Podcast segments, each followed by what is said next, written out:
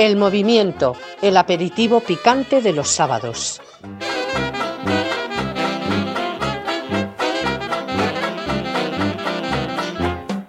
Pues eh, bienvenidos, sean todos bienvenidos al movimiento, su casa en la radio, en Decisión Radio. Hoy eh, vamos a tener un programa variado, como corresponde al magazine que hacemos, y seguro que les va a entretener. Vamos a tener nuestras secciones. Primero tendremos nuestra sección de megáfonos sin alma, en donde voy a, lo siento por ustedes, voy a sustituir a Alicia Bódalo, porque Alicia está en cama con un, vamos, tiene una voz que la conocerían, entonces pues me va a tocar hacerlo a mí, pero la semana que viene está aquí. Luego tendremos nuestra psicóloga comunicóloga de cabecera, Fuencisla Casanova, que les va a hablar un poquito de... Pues fíjense, les va a hablar de las pantallas y el comunismo. Atiendan a, sus comentarios. Luego vamos a tener en, nuestra sección La Memoria Vamos a tener con nosotros a José Luis eh, García Castañeda, conocido por todos ya y, bueno, pues eh, en esta casa él tiene participa en el programa La Cortina de Humo, participa en, en los eh, las tertulias del Contrapunto por la mañana y aquí ha venido alguna vez, en fin, que casi es el más famoso de los que estamos aquí y él es, viene hoy como portavoz de la Asociación por la Reconciliación y la Verdad Histórica, porque en nuestra sección La Memoria vamos a hablar de, esa memoria disque democrática. Eh, bueno, luego lo comentaremos. Y finalmente, pues vamos a tener una tertulia eh, sobre seguridad ciudadana, que es un tema que no queremos olvidar, donde vamos a tener a a nuestro colaborador habitual, eh, Pedro Pedrosa, y a una nueva incorporación que hemos hecho a este programa, eh, que seguro que se van a aficionar pronto a ella.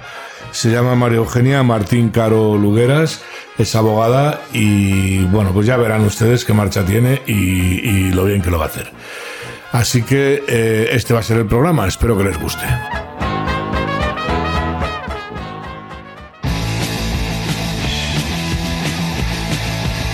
Bueno, pues ahora nuestra sección Megáfonos sin alma, que como les he comentado en la introducción, me toca sustituir a, nuestra compañera Alicia Bódalo, que está la pobrecita en cama con la voz totalmente eh, ronca. Un beso, Alicia. Ponte buena, que nos haces falta. Y eh, bueno, pues ella me ha mandado para comentar algo que creo que es realmente interesante eh, que es el, tratamiento que le ha dado la prensa española, si es que eso se puede llamar prensa, a Giorgia Meloni. Desde después de las elecciones, no me refiero antes de las elecciones. Eh, sobre todo, especialmente en el primer discurso que hizo antes de la investidura. Eh, fue un discurso que hizo en la Cámara, en donde el 90% de la prensa española, el único comentario que ha hecho es que quieren que la llame presidente, no presidenta. Es para todo lo que les ha dado, es que no sé si es prensa o, o, qué es lo que es, como decían, ¿no? Vamos a ver, eh, les voy a comentar un poco cómo fue el discurso eh, de Georgia, siguiendo la, el, bueno, pues la nota de F, que también, eh, bueno, pues se ha cubierto, se ha cubierto de gloria. Eh, F, como todos saben, es una prolongación de, lo país y, así es, pero bueno, la nota habla eh, de amnistía fiscal, o sea, F miente como un bellaco, ¿no? Eh, voy a hacer unos comentarios sobre lo que propuso Giorgia Meloni. Reducir la presión fiscal mediante una reforma del IRPF en tipos en función de la familia, basados en el tipo de familia. Quiere decir, si usted tiene cinco hijos, su IRPF no es lo mismo que si usted es soltero. Parece lógico. Un impuesto plano a los autónomos, que facturen hasta 100.000 euros. Esto en España es un sueño, esto aquí es una locura, ¿no? Una tregua fiscal para permitir a los ciudadanos y empresas en apuros en particular a las pymes, regularizar su situación con el fisco. Una continua lucha contra la evasión fiscal, especialmente contra grandes corporaciones y en los fraudes contra la imposición del IVA. Si usted ven amnistía fiscal en algún sitio, me lo cuentan, por favor, escriben ustedes al, movimiento arroba vecinosmadrid.es y me dicen, Enrique, eh, aquí hay amnistía fiscal. Yo, desde luego, ¿qué quieren que les diga? No la veo en ningún sitio, ¿no? Si no, pues escriban a la presidenta de EFE, eh, Gabriela Cañas, ya les digo, de la cuadra de lo país, para, para decirles que, hombre, un poco de respeto que va a ser eh, presidenta de Italia, ¿no? Ya lo es presidenta de Italia. Por cierto, bravo Tony Sánchez eh, apoyando a, a Lula antes de la elección. Esperemos que no lo tengamos que pagar como con Argelia, ¿no? Pero es que Giorgia Meloni en su discurso ha hablado además de las reformas de las pensiones, facilitando la flexibilidad en la jubilación.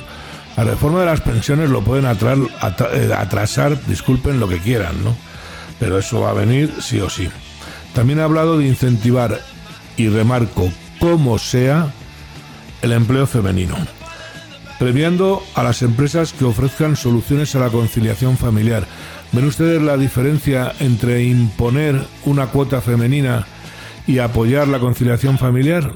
No es lo mismo, ¿verdad?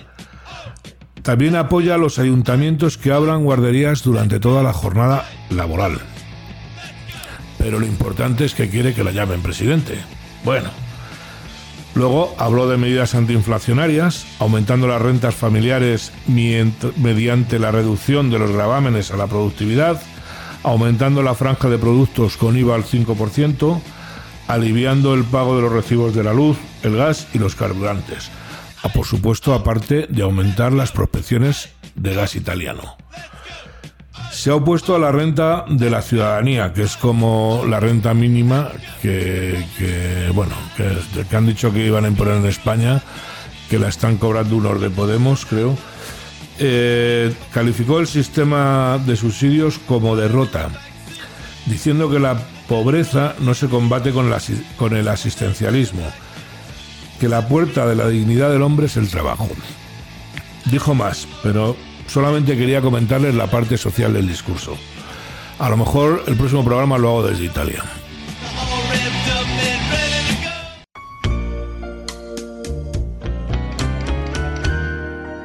Bueno, pues hoy en mi comentario eh, les quiero hablar de lo que he llamado la política esperpéntica. Eh, ya les he hablado muchas veces de lo que muchos consideramos que es la industria de la política y de lo que es la política pop, esa forma de comunicar que tienen los políticos ahora que van directamente a las sensaciones o a los sentimientos. No olvidemos que al final para el común de los mortales, para la gente que vamos por la calle, la política son más sentimientos que, ideas. Si no, miren un poco alrededor, que lo van a ver enseguida. Eh, esa política, ese marketing político que genera unos personajes, que los políticos se convierten en unos personajes eh, que comunican eh, unos determinados estados de ánimo. Recuerden el éxito de Sánchez e Izeta bailando, o de Macarena Olona, o el rapeo de Pablo Iglesias, ¿no? esa, forma de comunicar rapeando que tenía. A ustedes les puede gustar o no gustar, pero es efectivo. Y con esto no quiero decir que les haga mejores ni que les haga peores. Quiero decir que están comunicando, están utilizando el marketing político para llegar a, sus, a nuestros sentimientos para lograr un objetivo que no es ni más ni menos que nuestro voto. Al fin y al cabo, la industria de la política, el primer objetivo que tiene es lograr nuestro voto para que los políticos o determinados políticos de los partidos puedan llegar a las instituciones. Es lo que llaman ahora partidos cártel, ¿no?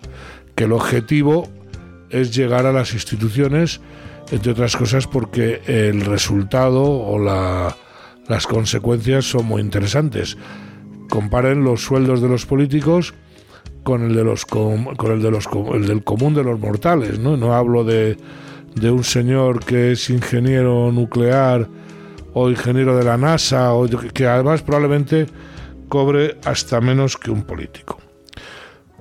Y entonces la política esperpéntica, pues verán, una vez que el político eh, eh, ya ha conseguido estar en las instituciones, se tiene que mantener ahí. Vive en una negociación continua. Siempre se ha dicho que la política es el arte de la negociación. Y esa negociación eh, se está convirtiendo en negociar lo que sea para conseguir mantenerse en el poder. Y esto viene a cuento de los dos temas que esta semana han sido eh, o han estado en el, en el candelabro, como decía aquella famosa actriz, que han sido la ley o la reforma del delito de sedición y la ley trans. Eh, que la ley trans es un esperpento lo ve cualquiera que tenga dos dedos de frente o algo de sentido común, que ya no es que sea el menos común de los sentidos, sino que está tendiendo a la desaparición. El sentido común eh, cada vez eh, eh, es, menor porque realmente nuestras cabezas están tan mediatizadas por los medios que no podemos pensar por nosotros mismos. Luego, nuestra psicóloga Fuencisla nos va a hablar algo de esto. No, no hay mayor deformidad ridícula de la realidad que la ley trans. Esto no quiere decir que no haya, que no exista la disforia o que no exista, eh, bueno, pues unos determinados eh, comportamientos, pero que son mínimos y que también se pueden tratar. Cualquier cosa menos castrar o medicar a un niño pequeño. Es que estamos siempre con la locura, ¿no? Con la locura que genera el mayor frenopático de este país, que es el Ministerio de Igualdad. El otro tema que es el tema del delito de sedición, que hace falta, le hace falta al gobierno para poder mantenerse hasta el final de la legislatura y si es posible más, que lo ve posible. Ustedes no bajen la guardia.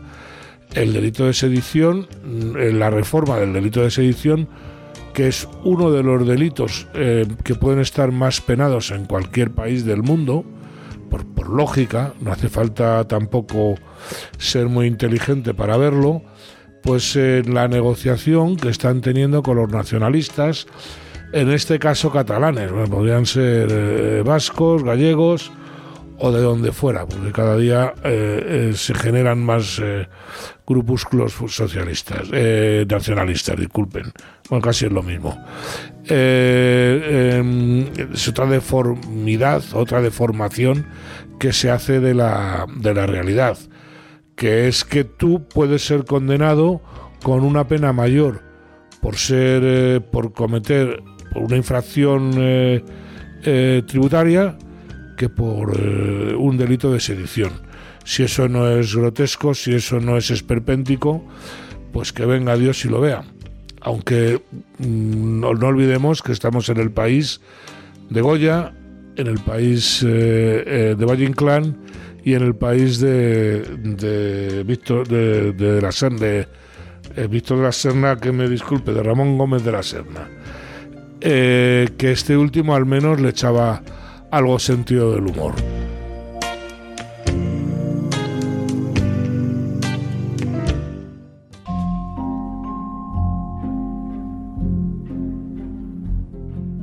Bueno, pues ahora eh, con nuestra sección la, Espada, a cargo de Fuencisla Casanova, nuestra psicóloga de, cabecera y comunicóloga de cabecera, la hemos puesto eh, multiempleo, la hemos hecho como se hacía en los años 60. Eh, ¿Cómo se llamaba? El trabajo multitrabajo, ¿no? Tenía un nombre. Pluriempleo, eso pluriempleada. La pluriempleada, ¿no? ¿Qué nos traes, Fuencisla, hoy? Pues bueno, hoy os voy a hablar sobre eh, la pantalla, esto, esto que tenemos aquí, la pantalla del móvil como arma de, guerra psicológica. Eh, para ponernos eh, en antecedentes, mm, diré que, el comunismo, porque esto tiene mucho que ver con el comunismo. A ver. el comunismo abandonó, abandonado la guerra eh, la violencia, ¿no? el uso de la, violencia en principio como forma de imponerse en la sociedad. Digamos que se ha reinventado. La práctica revolucionaria. La práctica revolucionaria se ha reinventado. Y, em, han, empezado a utilizar eh, estrategias de, guerra psicológica.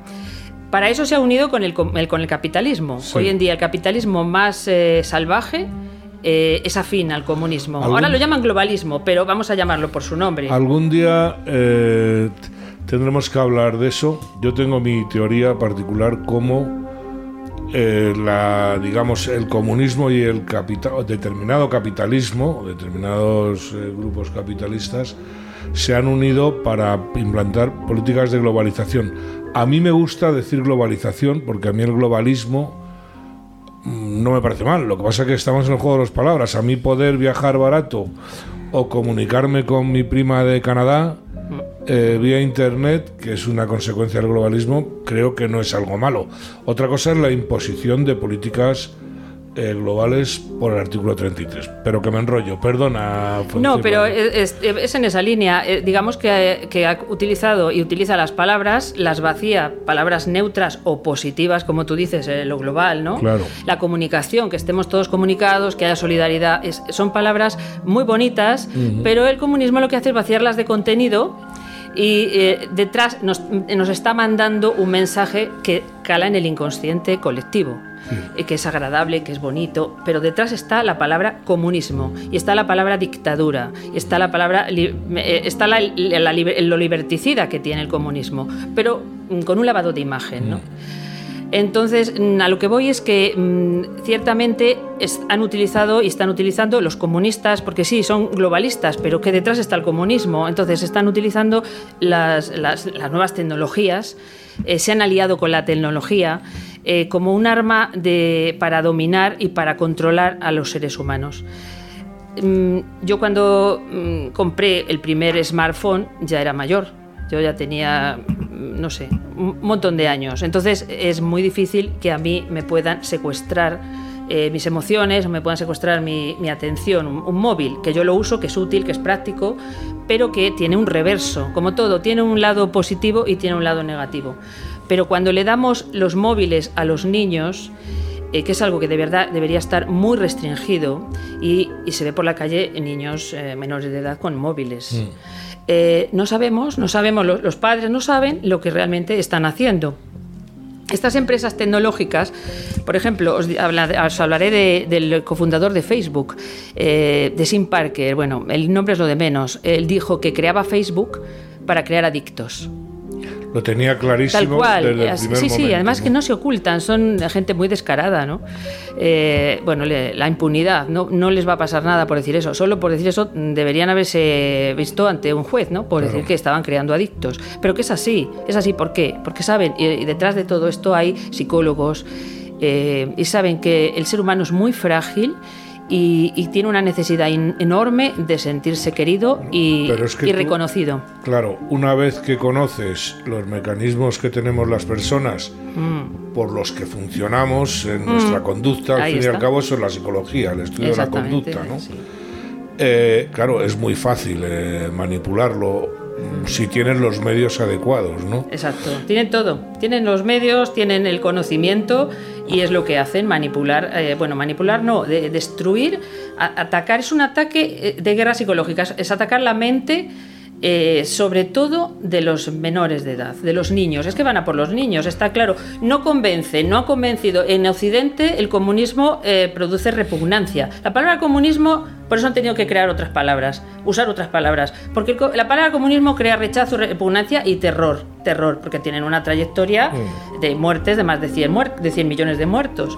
Entonces, eh, ahora se presentan con una cara amable, ¿no?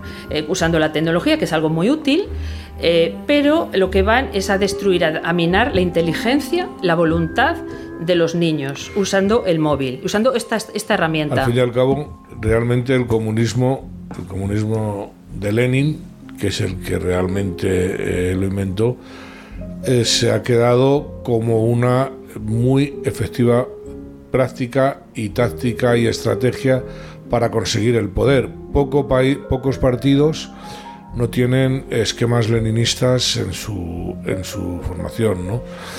A derecha y a izquierda, a izquierda desde luego, ¿no? Sí. Yo por lo menos... Pero siempre lo por la fuerza. O sea, lo que ahora se An- plantean, Antes o después, claro. siempre por la por fuerza. la fuerza, ¿no? Pero ahora lo que quieren es convencer, Mm. o sea, secuestrar a las, las voluntades de, de la gente. Claro, pero es que una adicción como la que tú estás planteando, Es que es una adicción al móvil, como había una adicción a la televisión en etapas anteriores. Yo me acuerdo cuando se aconsejaba que el niño no vea más de una hora diaria de, Mm. de televisión, porque ahora un niño además le dejas delante de una pantalla de pero vamos, he sufrido la experiencia, ¿no? Ya. De una de la televisión, las aquello de niño no molestes viendo dibujos Sí, sí. y cuando le quitas llora. Y pues si llevas tres horas aquí y Sí. eh, En las pantallas, yo estoy hablando, por ejemplo, la pantalla de la televisión, la pantalla del móvil, la pantalla de la tablet, el ordenador, que es útil, pero hay que restringir el uso. Porque crea adicción. ¿Qué ocurre? Cuando tú eh, recibes un mensaje o estás con un, niño está con un videojuego, lo que se produce es una satisfacción, una gratificación inmediata. Inmediatamente hace puntos, ¿no? Se oye un ruido, hay luz, hay movimiento.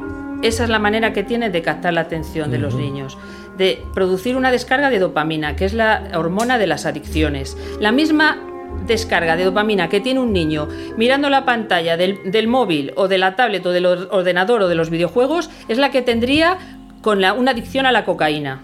Es la misma. O sea, a tu hijo no le vas a dar un chupito, no le vas a dar un chupito, no le vas a dar un cigarro, porque les damos móviles. ya.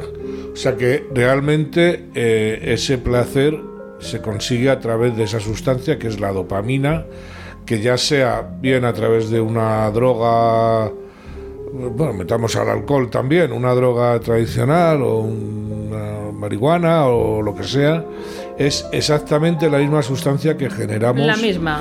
igual, ¿no? Y, y la misma droga que se utiliza para tratar las adicciones a, por ejemplo, a la cocaína, se utiliza para tratar las adicciones a los videojuegos, al- a la Que son pantalla. a la móvil. inhibidores de- que son inhibidores de, de la, la dopamina. dopamina, Sí, o sea, se utiliza la misma droga. Ya. ¿Qué significa? Que esto es una droga dura que, se, que habría que evitarles a los niños. Hasta a nosotros nos afecta. De hecho, muchas veces nos levantamos a ver quién me ha escrito. Eh, Ay, pues he tenido 20 felici- felicitaciones de cumpleaños. O sea, somos drogo- drogodependientes emocionales. Nos hace drogodependientes emocionales. Por esa necesidad que tenemos de, de reconocimiento. Y que nos la proporciona el móvil. Y nos, pro- nos la proporcionan las aplicaciones. Pero bueno, de reconocimiento, un día tenemos que hablar, Francisla, porque de reconocimiento social o tal a través del móvil, porque el reconocimiento que te da eh, fumarte un porro es escaso, por no decir nulo. No, pero produce el mismo efecto. Va por los mismos circuitos. Pero ¿por la qué, misma por la misma qué tienen hormona. nuestras cabezas? No es tema para hoy, ¿no? Sí. Pero lo voy a dejar abierto Sí. Para que eh, de alguna manera eh, todo este, tú a ti un móvil te ocupa eh, digamos la cabeza de una manera determinada cuando son redes sociales está claro que es el reconocimiento es lo que dice Hmm. joder me sigue tanta gente qué famoso soy ¿Cómo me quieren? cómo me quieren etcétera en el mundo ¿no? en el mundo virtual, ¿no? Eso. Pero luego tu vida real a lo mejor es un desastre. Claro. Tienes un montón de carencias. Claro. Eh, y eso les pasa también a los niños. Es- no ven a su padre y a su madre, no, no reciben suficiente cariño, no tienen. eh, entonces lo tienen a través de- del videojuego. Eh, son el número uno de una lista de, de jugadores. eh, es- eh, les permite conectarse. O sea, esto crea una gran dependencia. Pero además produce daños eh, neuronales. Porque no olvidemos que los niños en- eh, están en un periodo de desarrollo, de gran plasticidad de- neuronal, de desarrollo. ¿Qué se está desarrollando? Las funciones cognitivas superiores, las ejecutivas, que son las que están en la corteza prefrontal. Y esa, esa estimulación a base de gratificaciones inmediatas, o sea, es inmediato. Es enciendo mi, me pongo a jugar o enciendo mi móvil y, Y ya tengo una ya, gratificación, ¿no? ya tengo un placer. ¿Qué ocurre? Que nos evita, nos impide, eh, debilita la corteza prefrontal y no deja que se desarrollen otras, otras capacidades que son superiores, como puede ser el esfuerzo, la resolución de problemas, la voluntad. Claro, tú dices, no consigues una satisfacción mediante el esfuerzo, ¿no? No, es una satisfacción inmediata. yo recuerdo, haces un problema de matemáticas complicado, lo solucionas y, sientes satisfacción, efectivamente. pero eso es una conquista que se tiene que producir a lo largo del tiempo. Y por eso le tenemos que quitar este tipo de satisfacciones para que ellos busquen otro tipo de satisfacciones. Además, limita el aprendizaje. Limita el aprendizaje. De hecho, hay muchos problemas hoy en día con la lectoescritura en los niños, porque un libro no emite eh, sonidos, no eh, tiene luz. son letras en negro, el, niño no le, no le interesa, porque lo único que le produce placer ya, ya se ha enganchado. Ya se ha enganchado. Ya, es la droga de la pantalla. Ya es la droga de la pantalla, que es algo típico del bebé. El bebé, eh, acordaos de vuestros hijos, tienen un le ponéis un sonajero y enseguida capta su atención esto capta la atención de un niño como si fuera un bebé. O sea, no le permite ir evolucionando y convertirse en, alguien que, que, se interesa por mejorar en la vida, por tener una meta, por conseguir, porque al final lo que te llena en la vida es el amor y es el trabajo bien hecho. Y esas dos cosas te las tienes que currar. O sea, tienes que dedicarle tiempo, esfuerzo. No viene inmediato. ¿Te gusta una mujer o te gusta un hombre? Y bueno, hasta que, hasta que ahí hay una un asunto, ¿no? algo, algo que merece la pena, te lleva, hasta que conseguí gustarle a una. Por eso, es que te lo tienes que currar. No aprenden los niños. Los niños lo quieren todo ya. Hecho. o sea, estamos generando. Eh, no, nosotros no. El comunismo. Bueno, el comunismo. llámale comunismo. Porque se han unido, vamos a ver, son afines, lo sabemos todos. Facebook, Google, Amazon. Pero es que no, eh, no, me estás no me estás hablando de un futuro. Me estás hablando ya de están un presente aquí, ya están aquí. distópico, el distópico, ya está aquí el, el futuro el futuro, el, occidental es muy ingenuo, es muy ingenuo. con, respecto al comunismo, es muy ingenuo. Nos creemos, como nos mantienen en este, en este mundo virtual también, de, que estamos bien, tenemos, nos vamos a tomar la cañita, tal, pero ya están dentro, se han metido en nuestras mente, en la mente de nuestros hijos, les están haciendo menos inteligentes que a sus padres y que a sus abuelos, les están haciendo eh, eh, que no puedan distinguir el bien del mal, porque esa es una función de la corteza prefrontal. No van a poder distinguir el bien del mal, no van a poder tener voluntad para luchar. Cuando ya tengan la, la bota encima comunista, no van a saber cómo defenderse y cómo actuar. Están haciendo esclavos. Nuestra inteligencia la necesitamos, nuestra voluntad la necesitamos para defendernos, para vivir adaptativamente y para defendernos de las amenazas. La amenaza, el comunismo, que sigue ahí, nunca ha renunciado a crear una dictadura mundial. Llamámoslo global, pero es, es, lo mismo. Nunca han renunciado. No, No pueden convencer, tienen que... Bueno, es decir, el, el Zuckerberg o mm, el que sea, de la red que sea, ¿no? Sí.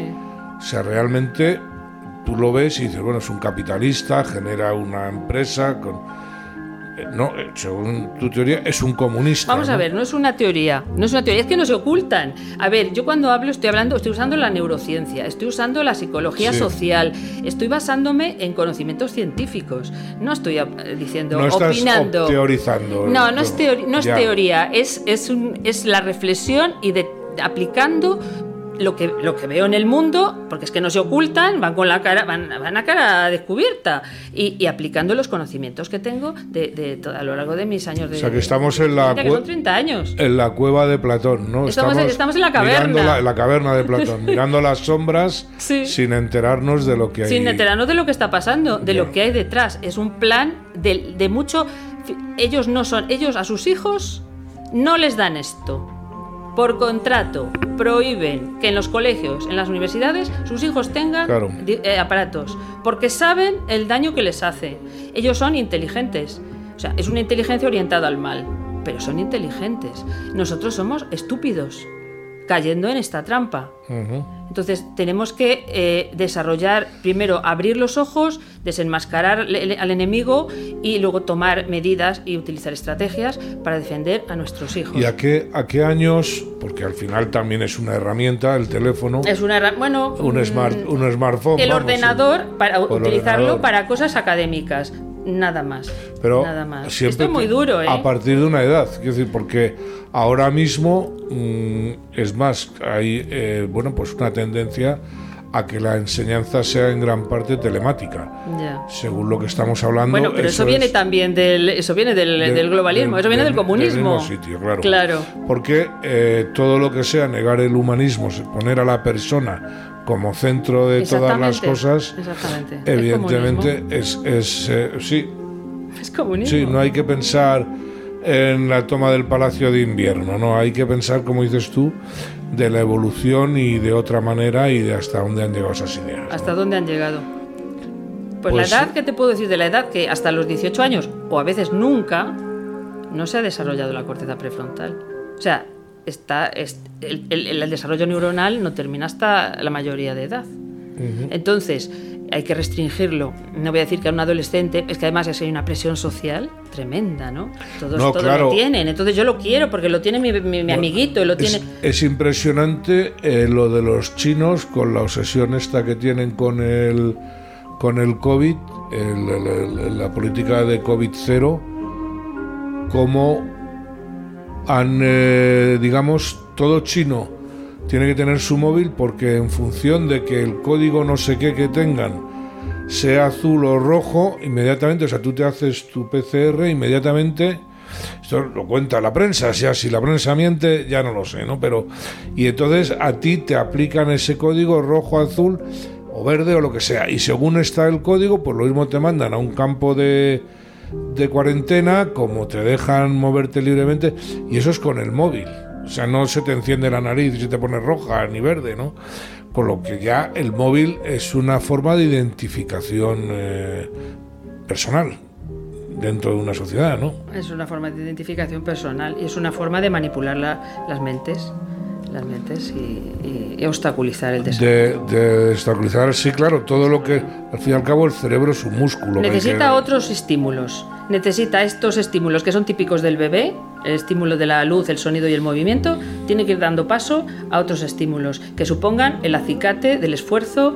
Lo que se llama la cultura del esfuerzo, pues es que, es que esto no ayuda, esto nos está perjudicando. El esfuerzo, luchar para conseguir metas, eh, cuando una cosa no nos sale bien, no, no nos frustra, porque ahora hay una gran, una mm, gran in- intolerancia a la frustración.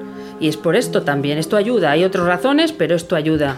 No, claro, si no eres capaz de frustrarte... Aprender a luchar por algo que no te va bien, cambias de estrategia para conseguirlo, seguir en esa, en Todo esa aprendizaje meta. significa Eso es frustraciones, fundamental. eso está claro, es fundamental. ¿no? Claro. Entonces, ¿qué quieren? Personas dependientes, personas enganchadas. Todos son, ahora, todos son adicciones. Ahora, ahora, vuelven con lo, ahora van con lo del sexo, eh, que ya hablaré de- de- del tema del sexo. Pero todos son adicciones. O sea, estamos generando personalidades adictivas. Sí, el comunismo está creando personalidades adictivas. Adictivas desde el- adictivas. Estamos generando, el comunismo está generando El comunismo. personalidades adictivas desde, desde, Desde el nacimiento. O sea, con lo que ya es muy fácil Desde la escuela. engancharlo a cualquier droga o a cualquier adic- a- adicción. A un sueldecito del Estado, a una pensioncita. A una pensioncita, también, que es- está ahí también, de- también. claro. Por eso no tendrás nada, no tendrás nada, no tendrás identidad, no tendrás libertad, no, te- no dominarás tu... Porque el, el- o sea, la- la- el desarrollo de la corteza prefrontal supone el control de los impulsos. Entonces, si tú no puedes desarrollar esa esas capacidades, no vas a poder controlar tus impulsos. Vas a ser un esclavo de ti mismo. ¿Qué quieren? Esclavos. ¿Qué ha querido el comunismo siempre? Esclavos. Esclavos. Ahora nos lo vende en un aparatito maravilloso que nos dice por dónde tenemos que ir. Un día tenemos que hablar de este. Es que abres un montón de melones, entonces. Estoy abriendo melones, Sí, eh, el mío entre ellos, ¿no? Y, y claro, hay que hablar porque realmente son cuestiones que no son tan intuitivas a la hora de verlas, pero que sí que están funcionando, ¿no? Tenemos que hablar eh, más intensamente del globalismo, de, la de las técnicas de, de las políticas de globalización que Y de las estrategias que utiliza el comunismo hoy en día. estrategias, sí. de eso voy a hablar también. Sí, pero para que. Yo es que, claro, te- cuando dices comunismo, supongo que a más gente le pasa igual. Como tienes en la cabeza esa visión comunista de Lenin y el Mira lo que han conseguido. Mm. Cómo se han metido en el inconsciente colectivo. Mira cómo se han metido. Claro. Ya no piensas, no lo relacionas. Pero porque Fíjate cómo lo han hecho. Qué bien lo han hecho. Tú no puedes pensar eh, que Elon Musk o que es comunista. Pero ¿no? vamos, totalmente, totalmente. ¿Qué quieren? Esclavos consumistas. O sea, no nos Pero quieren como- libres. como lo Que cogemos esto y decimos, "Vale, ahora lo apago. como lo consiguen por el capital, la empresa, tal, no lo consiguen por un partido, que bueno, que esto es muy relativo, habría que ver cuántos servicios... mantienen- eso vamos a hablar. Mantienen partidos comunistas también por unas razones, ¿no? Pero, pero ahora lo hacen de otra, de otra manera. De una manera más, no sé, yo creo más inteligente. Son, se han, han, han aprendido de sus errores y son, son gente muy inteligente. Yo les, mm, como que no les men- menos val- valorizo, o sea, mm, ah, comunistas, co- no, no, no, son, son, saben, saben lo que hacen y lo están consiguiendo.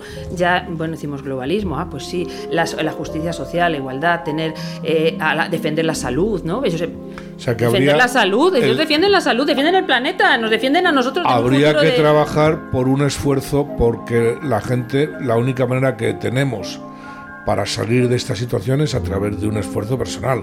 Miren ustedes los paisajes, súbanse a un monte, miren Sí, los paisajes individual. y dejen de ver las estampitas eh, Exacta- individual dentro de la sí, sí. Muy bien, pues interesantísimo. Es una pena, tenemos que, que acabar, pero interesa, pero seguiremos, seguiremos. Sí, eh, yo creo que la próxima me voy a centrar, si os parece, en, en dar estrategias a los padres para ayudar a los niños. Prefiero, muy bien, prefiero dejarlo para hablarlo otro día en Sí. extenso Sí. para que no se pierda en- después de la conversación. Así Sí, lo, sí, que no se pierda, ¿no? Porque esto hay No. que seguirlo, no, Muy no, bien. no, no. Abrir los ojos de la gente. Muy bien. Pues. eh, compatriotas. como siempre, ha sido una verdadera lección. Me tengo que acostumbrar, sí me ha gustado eso. Y, y es un tema que hace tiempo que quería hablar, ¿no? Como, digamos, es difícil cómo en la globalización se unen mm, capitalistas, megacapitalistas y comunistas. Pero mira qué visión, cómo, y, cómo y cómo no es tan raro, ¿no? Sí, sí, sí. Sí, eso algún día y qué mecanismos se utilizan, o sea que eso no surge mm, de No, la son- nada. es una estrategia Pero a muy través bien de qué mecanismos, Sí, sí, eh, y- eh, mecanismos, mecanismos, organismos internacionales, sí, sí, etcétera. es todo, ¿no? todo. Eh, dictadura mundial, dictadura comunista mundial. Perfecto.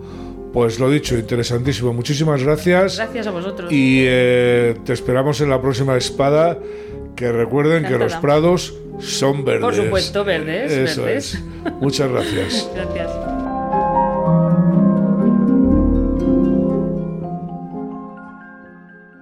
Eservim ofrece para su comunidad o negocio los mejores servicios de limpieza, jardinería, conserjería y mantenimiento. Además, al contratar con nosotros, ahora le regalamos un sistema de seguridad y control de accesos para proteger toda su comunidad. No deje de consultarnos. Llame a Eservin al 910-708-190. Usted a lo suyo. De sus instalaciones nos ocupamos nosotros. 910-708-190.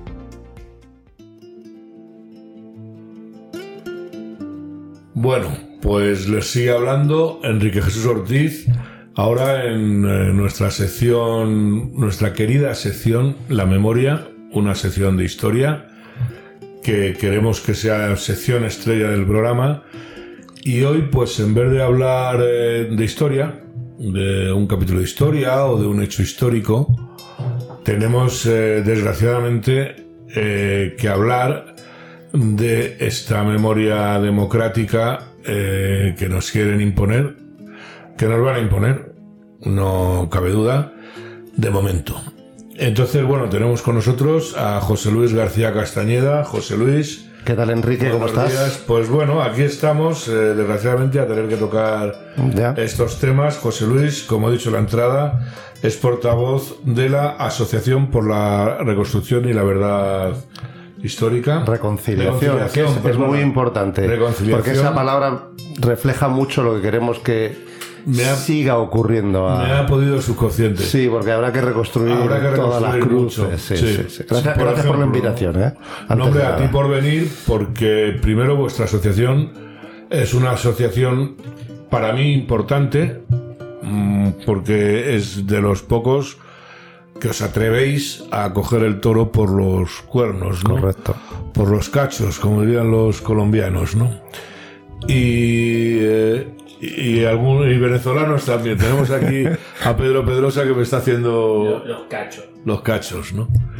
Y bueno, eh, vamos a ver, realmente Bueno, les voy a comentar primero una cosa. Eh, es que ha sido una cosa que me ha llamado mucho la atención, que es lo de la cadena SER. ¿Nos lo puedes contar? Eh, Sí, sí, ¿qué claro. sí. Os lo cuento y se lo cuento a todos tus, tus oyentes. Eh, hay dos acciones que estamos llevando a cabo, no solo nosotros, sino otras asociaciones y grupos políticos, que ya no solo es de la defensa del patrimonio cultural histórico de España, ante los ataques de- del gobierno, eh, sino también retratarles en aplicación de esta normativa. Es decir, eh, el otro día apareció un grupo político que no tiene representación parlamentaria pidiendo al Congreso de los Diputados que retiraran las fotos, las imágenes y los bustos del rey emérito en el Congreso, de Adolfo Suárez y de eh, Fraga. ¿Por qué? Porque, de acuerdo con la normativa de esta ley que acaba de entrar, al ser políticos nombrados y cargos nombrados por Franco, no deben estar visibilizados en ninguna institución pública. Con lo cual, es que hasta Echenique le pareció bien. Bueno, Hasta Echenique le pareció bien. Eso no lo hicimos nosotros. ¿Nosotros qué hicimos? Nosotros tenemos una denuncia puesta contra la cadena SER y en concreto una, una denuncia criminal eh, contra la cadena SER, en concreto el programa Hora 25, por unas declaraciones que hizo uno de sus locutores eh, que decía que había que tirar con dinamita la cruz del Valle de los Ese Caídos. fue el cretino que dijo que si era domingo y había misa Y mejor. mejor si era así. Bueno, eso tiene acciones penales en marcha. Bueno, ya sabemos que es muy probable que no lleguen a ningún lado. Pero comprobamos que eh, la cadena SER fue creada por Franco. Claro. Y hemos pedido a la Secretaría de Estado de Memoria Histórica que se resignifique la cadena SER, que pidan perdón por haber sido una radio fascista desde entonces, ¿vale? Eh, que se indemnice a la audiencia española, a los, a, los oyentes, eh, mm, para haber contribuido a las represalias eh, franquistas Claro. que se hicieron en aquel la momento represión franquista, claro y que a, sí. eh, y a- y a las limitaciones culturales Claro, que, estableció el franquismo. Queremos que la sede en la Gran Vía sea resignificada como un lugar de memoria histórica y que todo el mundo pueda ir allí a visitar este sitio como un lugar de memoria histórica y que eh, al tener un pasado fascista todas sus acciones se repartan entre las víctimas de la represión franquista que dice la ley y todo el mundo pueda acceder a, a tener un poquito de una, de una cadena de radio fascista que eh, debe ser resignificada. pues no cabe más lógica. Esto es totalmente seguir la ley al pie de la letra, no cabe Sí, sí, más, sí. ¿no? Además lo hemos fundamentado con los artículos que establecen todo Claro, esto. claro. Sí, sí, es un escrito que Y se ha lo habéis llevado al juzgado. No, está presentado ante la Secretaría de Estado de Memoria Histórica. Bueno, que ni está ni se la espera luego, ¿no? Pero Para esto, desde luego, no. No. No. Les va a encantar. les va a encantar. Les va a eh, encantar. Les da igual. Si es que llegan. eh, Se lo pasan por el forro. se lo- sí, plata. iba a decirlo más. eh, José Luis es más una- fino que yo. Yo soy una dama, no debo decir esas cosas. Eso pero- es. Muy bien. Bueno, pues dicho esto, que me ha encantado, es Claro, que me ha gustado mucho. José Luis, El Valle. Esto no deja de ser, eh, bueno, pues eh, retratarles y pintarles la ¿Cómo cara, son? ¿no? Sí.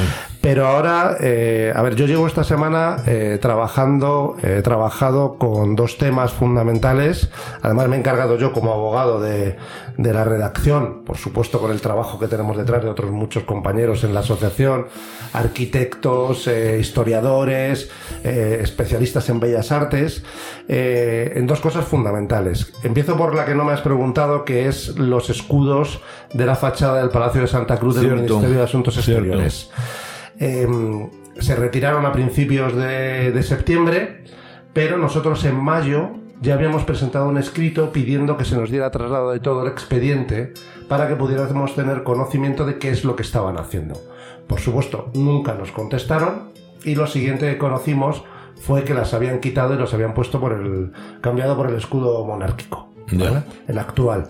Eh, me resisto a decir el estudio constitucional porque el escudo del Águila de San Juan también durante un tiempo fue escudo constitucional.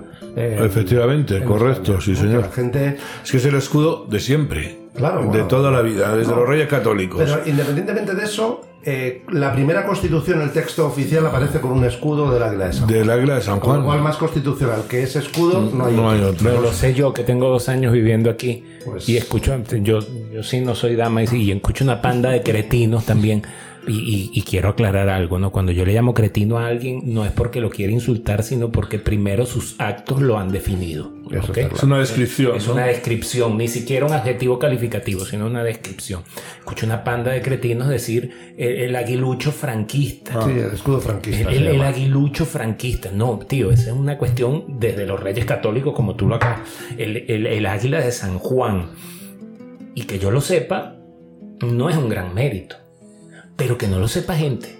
Claro. Que ha hecho aquí la primaria, el CEO, el bachillerato Está- y la universidad, es para espantarse. Está claro que esta memoria democrática es un robo histórico. Perdona, José Luis, No, que te no, hemos no interrumpido. Estamos sí. aquí para comentar porque en realidad no como diría la ministra de turno que dice que sobre la renovación del Consejo General del Poder Judicial se habla en los autobuses y en los bares. Mm. Sí, sí, Sin sí. embargo, de esto sí que la gente se preocupa. en los Claro que sí. Si te preocu- se preocupan de preguntarte cuando la gente, por lo menos a mí me conoce, me pregunta, oye, ¿cómo lleváis? Eso porque verdaderamente les interesa saber qué pasa con nuestra historia Claro. y nuestra cultura, ¿no? Bueno, pues hemos presentado un recurso contencioso administrativo contra la decisión, que no sabemos en qué resolución se tomó, de retirar esos escudos. Hemos pedido que se abra un procedimiento, voy a utilizar poca terminología jurídica y procesal, que se abra un procedimiento contencioso administrativo, todo lo que tenga que durar. Y todo lo que tenga que durar y al final que se repongan esos escudos. Porque esa fachada está protegida. No se puede quitar los escudos así como así. Necesitan informes eh, de técnicos, culturales y demás porque pertenece también al Ayuntamiento de Madrid, la protección del palacio. Como, claro. Entonces, eh, no pueden llegar y de repente quitar cualquier cosa Mm. y además son obras de arte. Es patrimonio. Es que es- esos cuatro escudos están hechos por Pedro Muguruza. Pedro Muguruza, que es el mismo arquitecto del Valle de los Del Valle Caídos. de los caídos, sí. Es decir, perdón, el escultor del Valle, no el arquitecto, me he confundido. ¿eh? Eh, Muguruza, si esta gente supiera algo que no lo sabe, es un eh, escultor que estaba exiliado y que para hacer el Valle de los Caídos, él licita desde el exterior, porque estaba ex- exiliado, que era, que era republicano. Y se vino a España para hacer el Valle de los Caídos. Porque el Valle de los Caídos era Otra un cosa. monumento, ese sí que era una memoria histórica a todos los caídos. No a los caídos del bando uno o del bando otro, sino a todos, ¿no? Eso es. Bueno, pues eso es una de las cosas que hemos estado haciendo ahora. Eso tiene un recorrido larguísimo.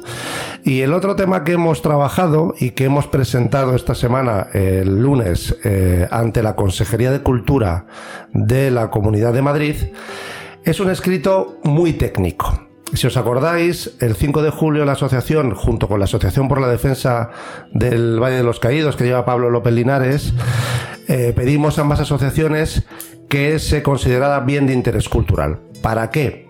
Para evitar que el, eh, que el complejo monumental fuera afectado por la ley de memoria democrática, que tuviera una protección por parte de la Comunidad de Madrid. ¿Qué hizo eh, Díaz Ayuso y su equipo? Nada. A ver, porque nuestros oyentes, el declarar eh, un edificio, un monumento o lo que sea bien de interés cultural es una cosa que depende de la comunidad autónoma, no depende de ningún ministerio. Salvo en dos supuestos. Uno, que sea propiedad del Estado, lo cual no ocurre aquí porque pertenece a la Fundación de la Santa Cruz del Valle de los Caídos. Y dos, o dos, que se preste un servicio público dentro de ese eh, complejo, en este caso complejo, que tampoco ocurre porque no lo presta el Estado. El servicio público, que en teoría se podría entender, es dar misa y eso lo da la Santa Sede. Con lo cual, sí o sí le corresponde a eh, la Comunidad Autónoma de Madrid resolver y decidir si merece ser considerado un bien de interés cultural. Y voy a decir una cosa adicional que la gente no sabe.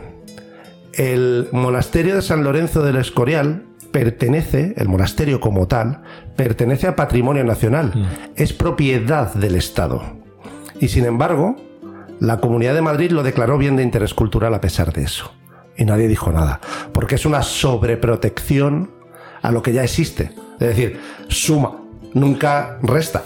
Con lo cual, el argumento de no es que no es nuestro es balones fuera.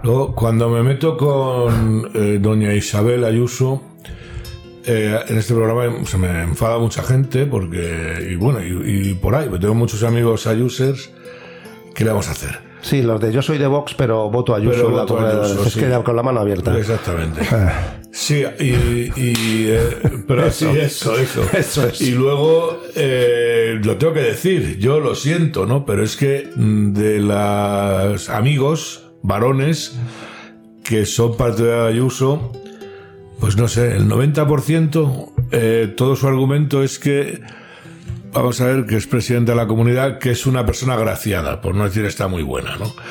Entonces, eh, pero esto es literal, o sea, no estoy haciendo un, un chascarrillo, es que es lo que dicen, ¿no? ¿Puedo decir algo? Claro. Ese es el mismo argumento que el muy repugnante Jorge Javier Vázquez puso en un Twitter para votar a Pedro Sánchez. Cierto, cierto. ¿Ok?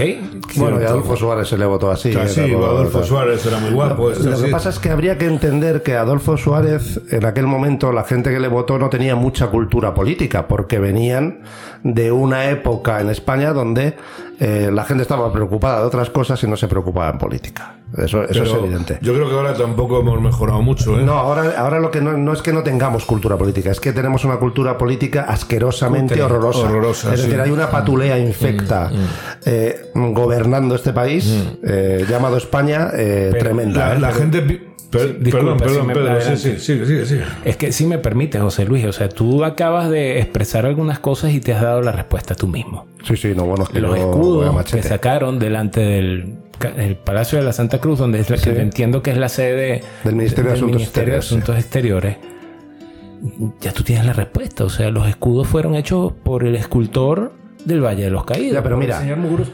Ya va. Tú eres venezolano. Sí, sí, pero Y- es que a eso y- voy, a eso voy, ya va. Tú conoces las leyes habilitantes, ¿no? Claro, es que a eso voy. Ahí lo tienes. Pero lo que, lo que pasa es que vosotros estáis todavía instalados en una forma de hacer las cosas que creen que todavía, o muchos de ustedes, y sin, y sin duda hay que hacerlo. El tema es que estos regímenes, si es que ya lo podemos llamar, porque Sí, ya casi es, el, ya el PP le dijo que le daban el visto bueno a Pumpido, ya Antonio Sánchez va a hacerse con el control del Poder Judicial. Estos regímenes denegan justicia discrecio- no, no discrecionalmente, exprofesos, sabiendo que lo hacen y como nadie les para el trote, pues lo van a seguir haciendo. Pues eso es, ahí, ahí quería ir yo un poco al trote. Al trote de la presidenta de la Comunidad de Madrid, ¿no? Porque eh, realmente ya a mí me está superando el postureo de esta señora, porque es que eh, yo entiendo que tú, eh, bueno, pues te quieras acercar a los postulados de Vox para mm, captar electorado, etcétera, ¿no? Eso es legítimo. es legítimo.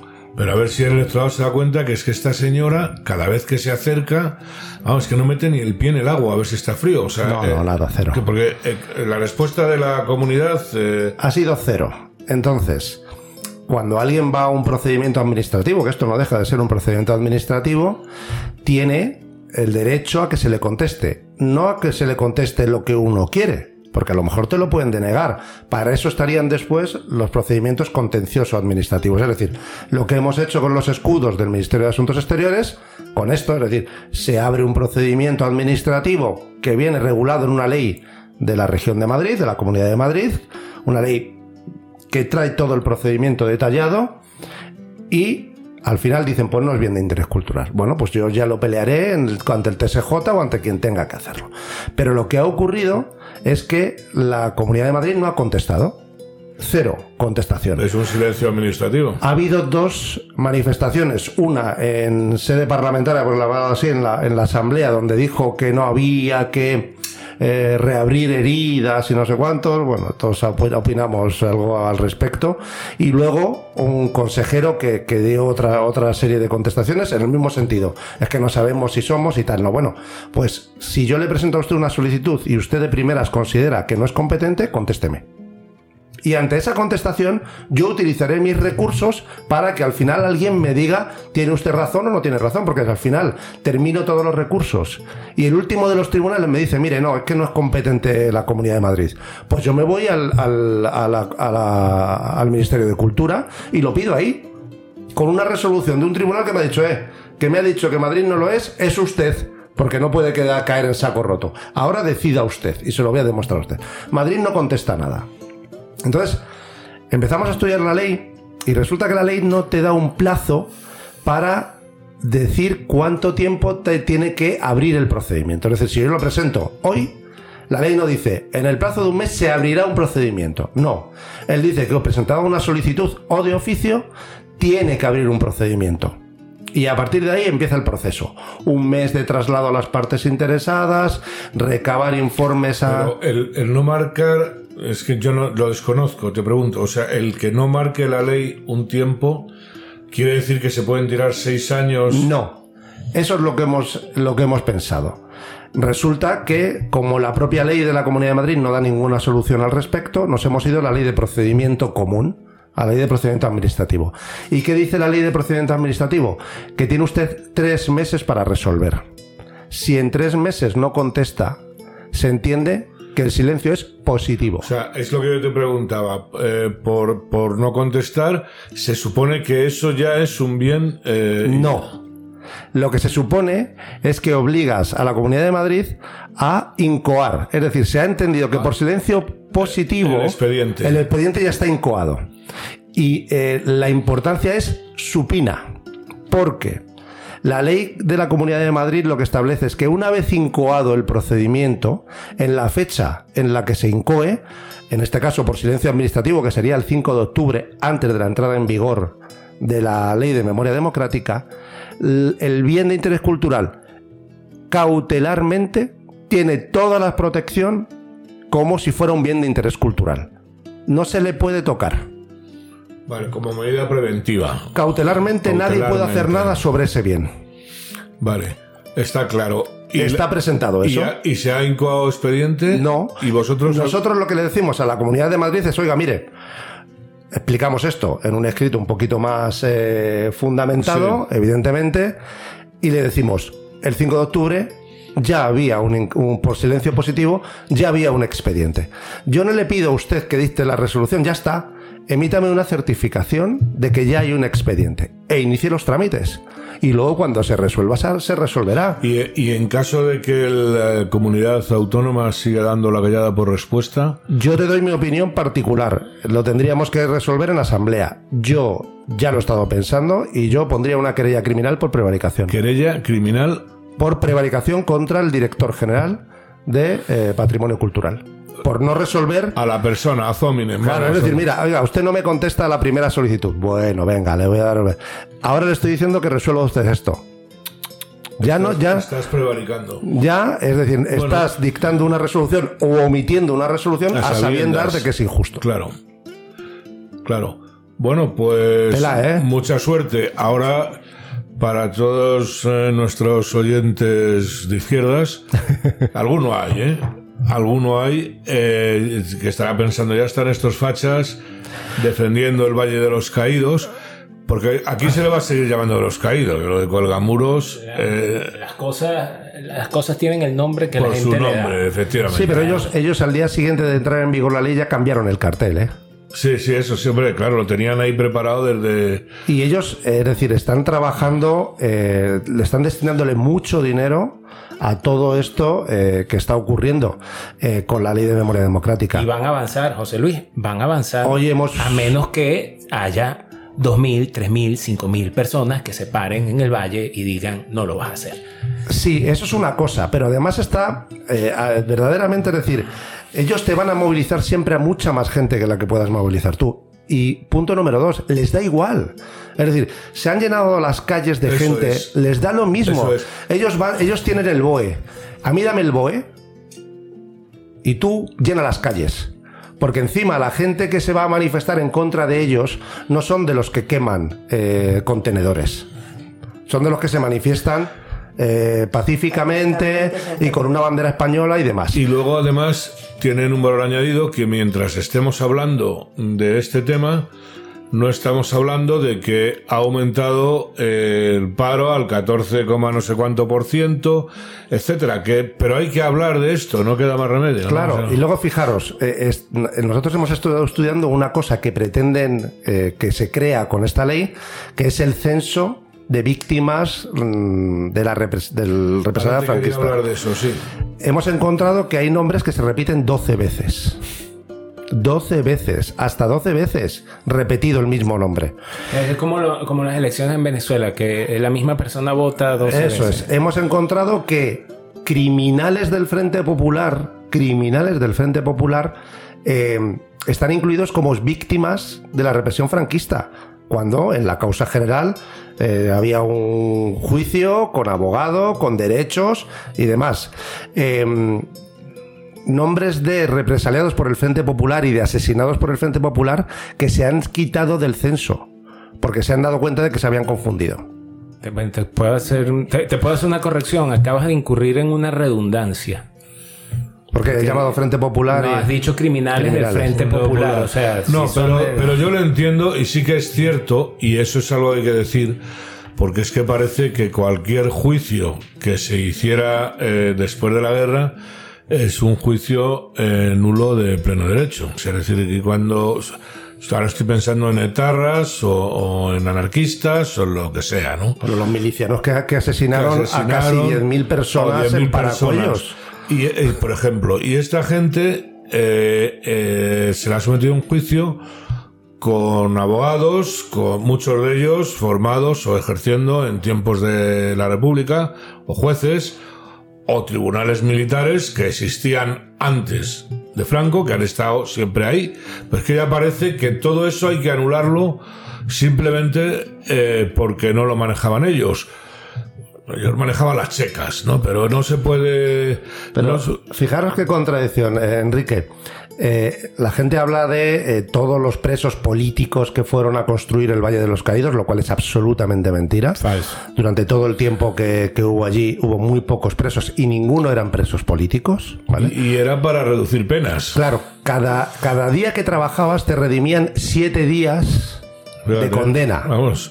Es decir, u- un tío que tenía siete años se le quedaba en uno.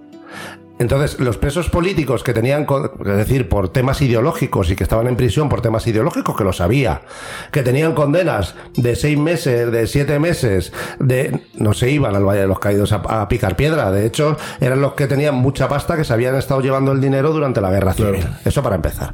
Entonces, esta gente eh, te, te vende la película de que allí hubo muchos eh, presos políticos, ¿no? Utilizan la misma terminología que los, que los catalanes separatistas. eh, cuando es absolutamente falso. Y luego te lanzan un discurso que la gente, eh, pues que no conoce, se termina creyendo. ¿Habéis escuchado esta semana a Yolanda Díaz, a la ministra de Desempleo? Sí. Esta señora... Para, para notas, sí, sí. Habla de el- quitarle la medalla a un montón de, de personas del mérito del trabajo que lo otorgaba eh, el- Franco en, aquel- en su momento a gente que tenía una relevancia especial dentro del mundo del, del trabajo laboral y demás, ¿no? Y llama la atención, y lo han mencionado expresamente, la de eh, Juan Antonio Girón de Velasco. Girón de Velasco fue ministro eh, con el 16 años con Franco. De trabajo. De trabajo, sí, sí.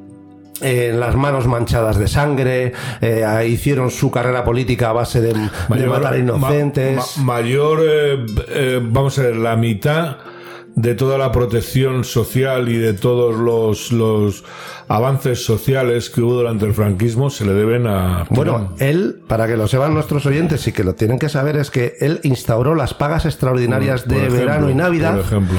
No a todo el mundo. Había algunos oficios que o no estaban reglamentados todavía, o si estaban reglamentados no se recogía la obligatoriedad de paga extraordinaria. Él las incluye. Em, la pensión de viudedad la instaura este señor. Eh, el- había una cosa que era un sobresueldo que se tenía que pagar por las empresas a determinadas familias que tenían unas cargas extraordinarias familiares. Este lo instaura. Sí, sí. Eh, obligatoriedad de seguro eh, de vejez y de invalidez. Y este señor tiene las manos de Pero es que aquí lo más absurdo, y me perdonas, es que, eh, voy a ser rápido, es que aquí hay una cantidad de beneficios sociales que son estructura, arquitectura, construcción de ese nefasto y negro periodo que los zurdos mugrosos dicen que existió en este país que se llama franquismo, pero con el cual ellos además de tener sus chiringuitos montados, no quieren que los toquen.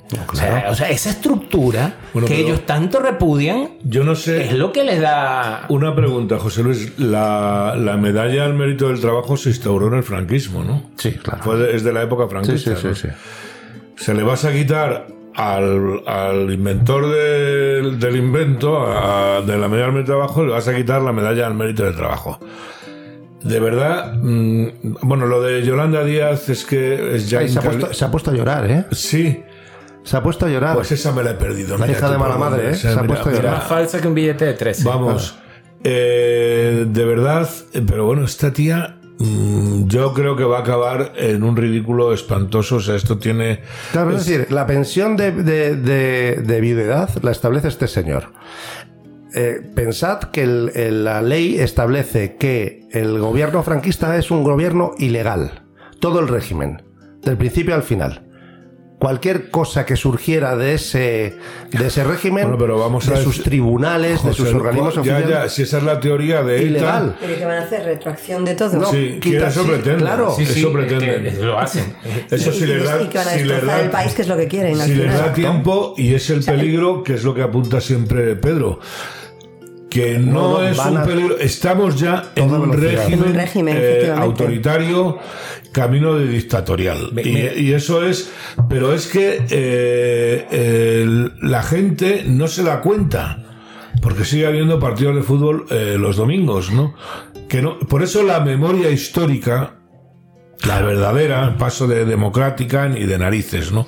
Eh, es importante traer estos temas, es fundamental, porque es que si te roban tu historia, si te roban tu verdad histórica, como decís vosotros, Te te lo han robado todo. Y le- te roban la identidad. Yo Y les te pongo roban un el ejemplo, futuro. un ejemplo muy Te roban el sencillo. futuro también. Tú vas, Y el a cualquier, tú- también, tú claro. vas a cualquier escuela pública en Venezuela a un chavalito de 10 años y le preguntas ¿quién instauró la educación pública gratuita en Venezuela? Y te va a decir que Hugo Chávez. Hugo Chávez, sí. La educación pública gratuita en Venezuela la instauró en el siglo XIX, creo que hacia 1850 y algo, un señor llamado Antonio Guzmán Blanco, conocido como el ilustre americano, un individuo que, era, que, que fue, que fue presidente de Venezuela en tres oportunidades en el siglo XIX. Entonces, el, el tema es que la gente tiene la, Primero, no están enseñando la historia. Segundo, pienso que desde Felipe González hay una campaña sistemática, progresiva y deliberada para hacer que el español se sienta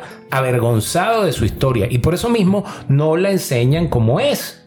Por eso es que comentábamos antes fuera de micrófono, a Aznar lo llamaban Franquito, pero era porque querían asociarlo con un un periodo, que a través de la propaganda habían satanizado cuando España en ese momento todavía facha. cabalgaba sobre los beneficios de la estructura social creada por el Es, franquismo. eh, desgraciadamente yo creo que es anterior, yo creo que ya es de, de tiempos de, de- de- del 98, de 1898, que eh, eso de las siete llaves a la sepultura del, del Cid, que decía, no sé si era un amuno, no sé quién decía. Sí, como vais y te tumbas, pues. Eh, esa lleva- España tiene una. Y yo pensaba que se nos estaba pasando, pero ahora vuelta la burra al trigo, ¿no? España tiene una tradición de renegar de sí misma que de verdad es de, de tratamiento eh, de diván, ¿no? Es que es alucinante. Pero bueno, José Luis. No, el complejo. Estaba, estaba dándole vueltas al teléfono porque esta semana pasada, eh, o la anterior, no recuerdo, el día 20,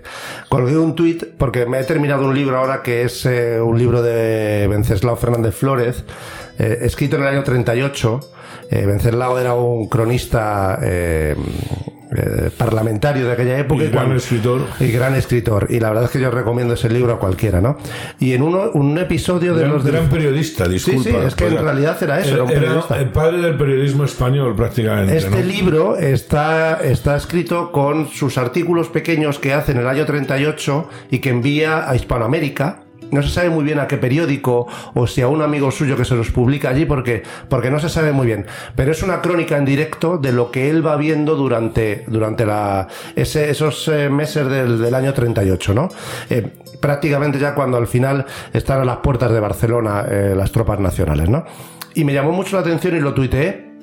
Y, y él dice una frase que dice así, quizás quisieran igualmente fusilar, refiriéndose a los del Frente Popular, quizás quisieran igualmente fusilar contra un muro a la misma historia para que no cuente a la posteridad sus horrores. Pues acertó de pleno.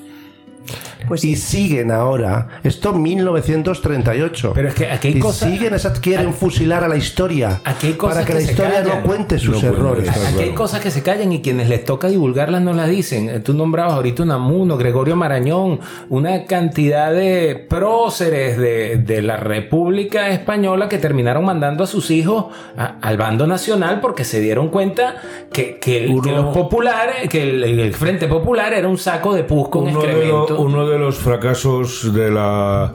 Porque la República inicialmente no la trajeron los rojos. O sea, y- Hombre, es una idea del, radi- del Es- radicalismo. Radicalismo, efectivamente, ¿no?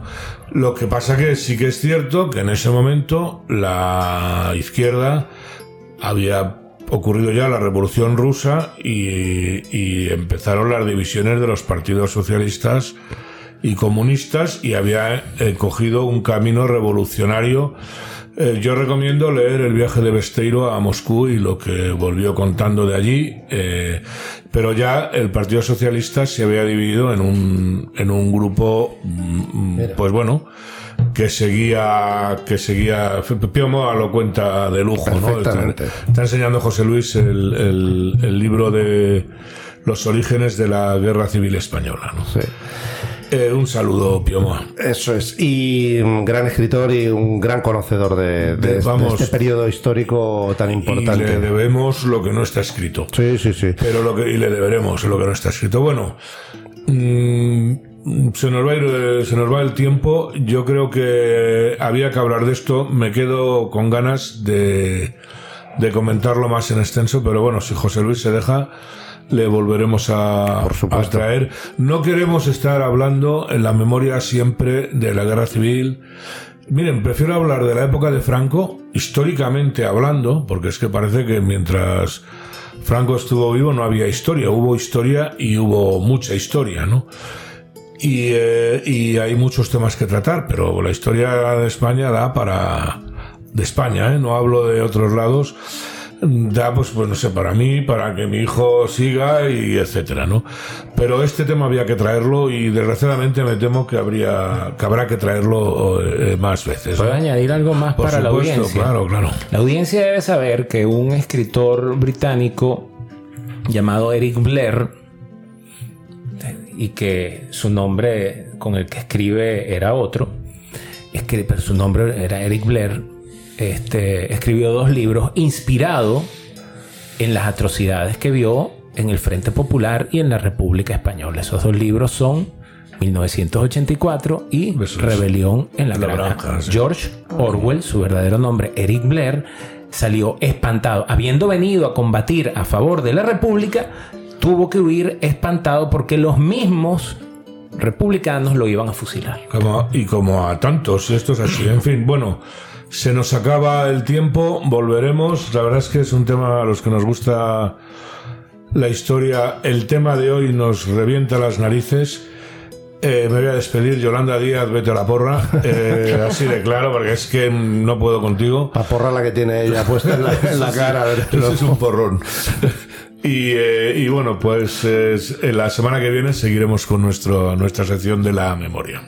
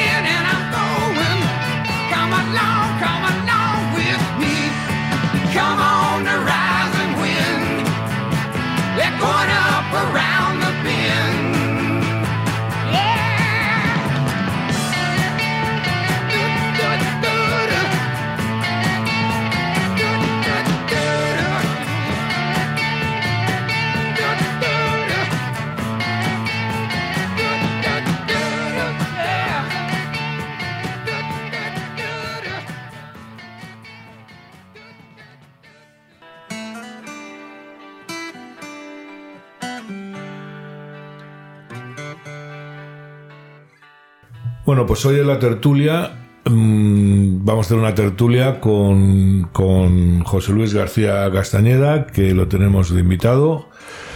Ha venido un rato, pero lo hemos cazado y lo hemos, lo hemos dejado aquí. Le, hemos- le hemos prometido una caña luego. Como y- estoy a gusto, bueno, no me quedo. Gracias, José Luis. Tenemos a, a, a María Eugenia eh, Martín Caro, no me acordaba del apellido, María Eugenia Perdona, que es la, nuestra nueva adquisición. que hay? Buenos días. Buenos días, ¿qué tal? Gracias. Y bueno, pues nuestro colaborador habitual, Pedro Pedrosa. ¿Qué tal? Ya, ¿Cómo estás? Y entonces... ya he eh, metido la cuchara antes. en- el, ah, bueno, no pasa nada. Eh, Este programa, eh, aquí puede hablar todo el mundo, hablo hasta yo. Entonces, bueno, hoy queremos traer un tema que no queremos dejar pasar, que es el tema de la seguridad ciudadana. Eh, Es algo que hay que insistir, insistir, insistir, porque España se está volviendo en un sitio, está volviendo un sitio muy peligroso. El otro día, bueno, ya ha habido eh, las policías de la asociación Una Policía para el Siglo XXI. El otro día en Valencia, a un, creo que es comisario o inspector jefe, no recuerdo ahora, le han destituido por decir lo que hay. Nada más que por decir lo que hay. Que es que nuestras calles se están convirtiendo en sitios eh, muy inseguros, pero muy inseguros. Y además, eh, yo pienso que no es casual. Yo pienso que realmente eh, esa inmigración de patera y menas y yo creo que es un poco lo que hizo Fidel cuando abrió las, las cárceles de Cuba y los marielitos, ¿no? Nos están mandando eh, gente que a ellos eh, no les crean problemas. Eh, al revés, no les crean problemas cuando se van, quiero decir, que les, les hacen un favor por el hecho de irse, pero sin embargo nos lo traen aquí. Estos niños de la gente de Podemos que viven en urbanizaciones privadas eh, rodeada de guardias civiles, ¿no? Sin embargo, cualquiera que de los que vivimos en un barrio sabemos perfectamente eh, cómo está el patio, ¿no? María Eugenia, tú vives en, en Móstoles, ¿verdad? Sí, efectivamente. ¿Y cómo está el patio allí en Móstoles? Pues la cosa está complicada en Móstoles, porque estos seres de luz que llaman ahora a estos chicos que tienen otras nacionalidades, que han llegado aquí de forma irregular, se hacen con las calles, amedrantan a los vecinos, sobre todo a los que son más bien de sus mismas edades, que suelen ser chavales pues normales, los amedrantan, les atracan, a las chicas las manosean y al final pues siembran el terror. Estos los de 13, 14 años, incluso menores, pero es que cuando ya superamos esas edades, que ya estamos hablando de chavales que están rozando la mayoría de edad, eh, las agresiones son, son mayores. Pero al final ni tenemos policía suficiente para poder atender las llamadas, eh, hay veces que muchas personas no quieren ni tampoco poner en conocimiento estas situaciones, prefieren callar porque les amenazan con represalia si van y lo cuentan. Entonces una sensación de inseguridad que, bueno, pues a ciertas horas de la noche en ciertos barrios de Móstoles, que no en todos, es mejor ir acompañado. Eh, eh, hemos perdido confianza en salir a la calle y eh, ya no puedes llevar un reloj caro, No, no, para no nada. puedes llevar un, un, eh, un colgante de oro, una medallita o lo que hemos llevado toda la vida, un crucifijo o lo que sea, porque te arriesgas a un tirón o a una agresión.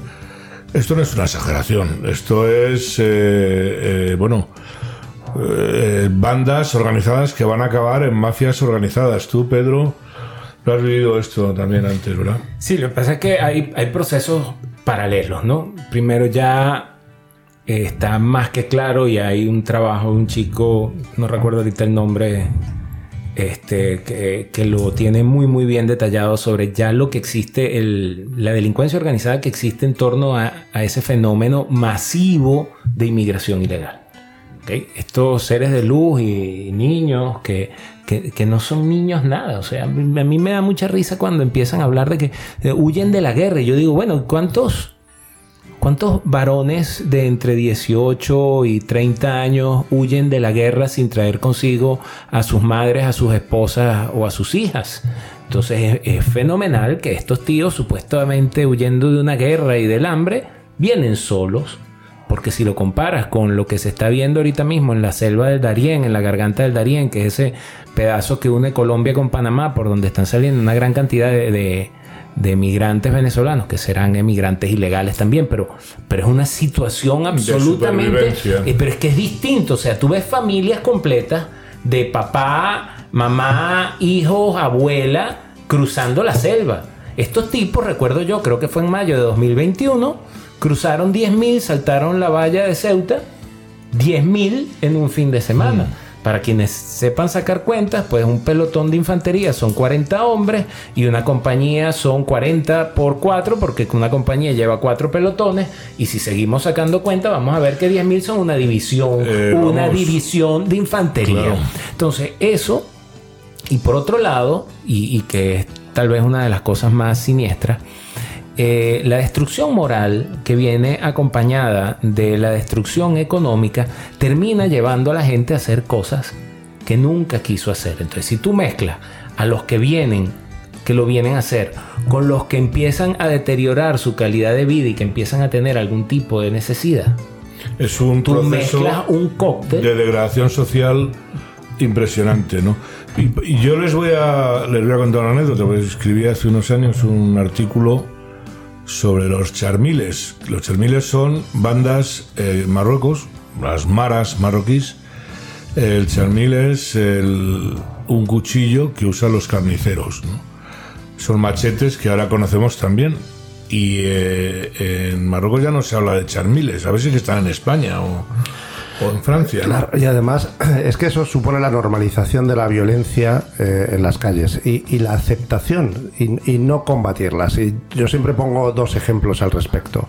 En, el Reino Unido eh, recientemente se ha podido ver anuncios que ponen en las calles eh, diciéndole a los turistas cómo tienen que comportarse para evitar que no sean víctimas de ningún tipo de delito. Es decir, tápense el reloj, no, no vayan caminando distraídos con el teléfono en la oreja porque se lo pueden quitar, el bolso métanlo por dentro y cruzado. Es decir, eso es una normalización de la violencia hasta tal punto de que puede pasar como lo que pasó en Francia cuando asesinaron a esa mujer dentro de una iglesia. No se persiguió a todos estos asesinos integristas islámicos, no. Se cerraron las iglesias. Sí. Es decir, eh, la- la- no se adoptan las medidas necesarias Se- Señora que era inmigrante. por Invertir la cierto. carga de la Ah, prueba. Es sí, decir, la- es. este, mira, no, no vamos contra los criminales, sino que tú cuídate de los criminales, no, no, la, no pero pagando. lo que apunta José Luis es muy interesante. Es decir, eh, eh, no se puede asumir la violencia Claro, es la que sufrimos. la estamos no se puede asumir. El que la hace la tiene que pagar. No puede ser que la defensa Ese sea cerrar una iglesia. La solución es agarrar a ese señor. Pena de muerte, pues a mí no me duele decirlo, pena de muerte.